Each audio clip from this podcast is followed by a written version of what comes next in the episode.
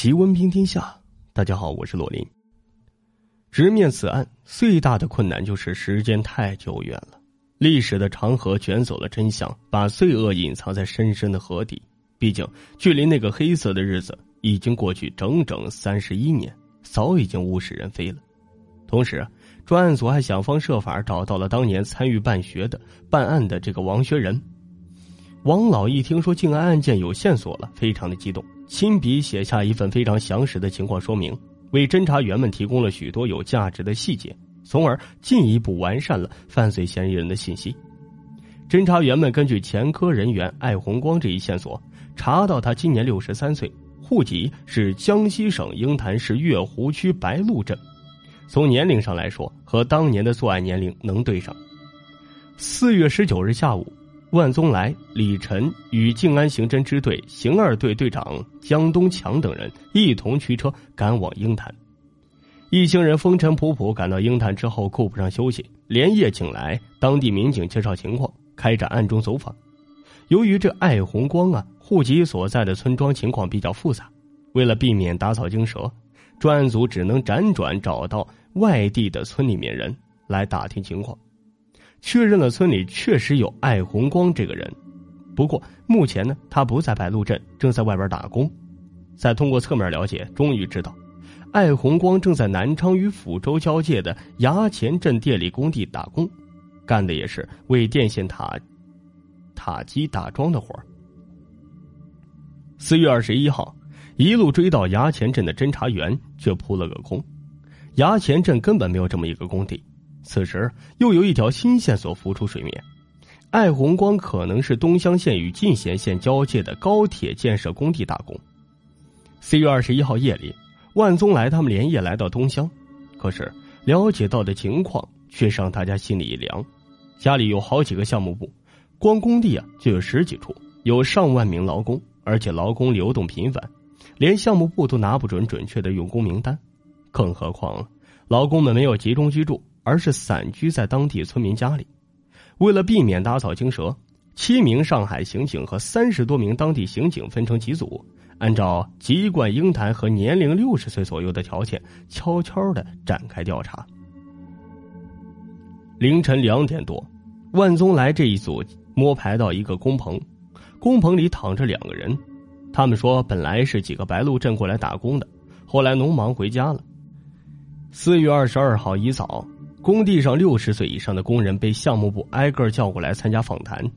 当一个戴着草帽、拎着个塑料茶杯的干瘪老头出现在万宗来面前时，万宗来眼前一亮，他几乎一眼就认定，这个人就是艾红光。万宗来冲身边的同伴使了个眼色，艾红光刚走出工地，几个技术员就暗中围了上去。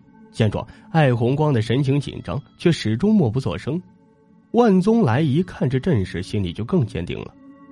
到了县城，侦查员向艾红光表明了身份：“你好，我们是上海来的警察。”这几个字宛如一颗子弹般击中了艾红光的心。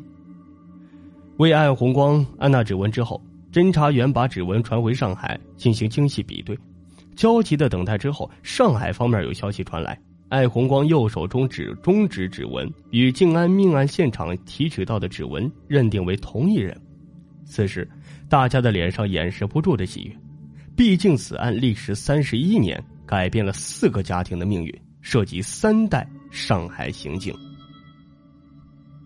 二零一二年的四月二十二日，艾红光被押解回沪，来到上海，上海方面已经做足了功课。第一，寻找到了当年的侦查办案人员和知情群众；二是派人到上饶、九江两地开展调查，收集大量历史证据；三是专门找来了几位讯问经验丰富的刑警参与预审。在回上海的路上，艾红光目光呆滞，只是隐隐听到他的长吁短叹。进了看守所，江东强这才发现艾红光的眼神又活了过来。其实他在盘算，究竟警察知道多少，自己怎么做才能最大限度的为自己开脱？果然，这讯问一开始啊，艾红光只承认浙江嘉善那起失手的案子，他明白没有人命也就罪不至死，还说自己只是一九八一年来过上海。其实，近年来艾红光曾三次往返上海，孙子得了癌症，艾红光是抱着自己的孙子赶到上海求诊的，最终得救。当年杀人不眨眼的恶魔也有舐犊情深的一面，于是参与讯问的侦查员将这个情况无意中透露给了艾红光，最终艾红光心理防线就此崩溃，埋藏了三十一年的秘密和憋闷也就随之释放了。五月十五号上午，艾红光彻底交代了1981年八九月间做下的四起大案，从心底向警方认输了。破案之后，侦查员设法找到了当年四起案件中唯一的幸存者——八十三岁的冯老伯。听闻案破，冯老伯点了一支烟，说道：“人家都说我运道，我活了这么大年纪，就是为了看到这一天的。”当年侦办此案的静安刑警王学仁，现在啊也已经七十七岁了。听闻案破，他迫不及待的要把喜讯告诉老伴儿。一个警察一辈子，可能只记住那么一起两起没破的案子吧。一支队刑警徐旭明还专程赶到青岛，辗转找到了小李的家人。小李的弟弟听闻杀害哥哥的凶手终于落网，不禁嚎啕大哭！当年。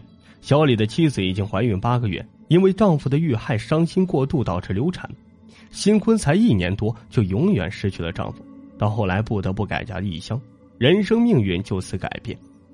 面对民警，艾红光说：“自从杀了人之后，他就一直小心翼翼的生活着，想多做好事来弥补自己以前的罪过，这几十年就从来没有心安过。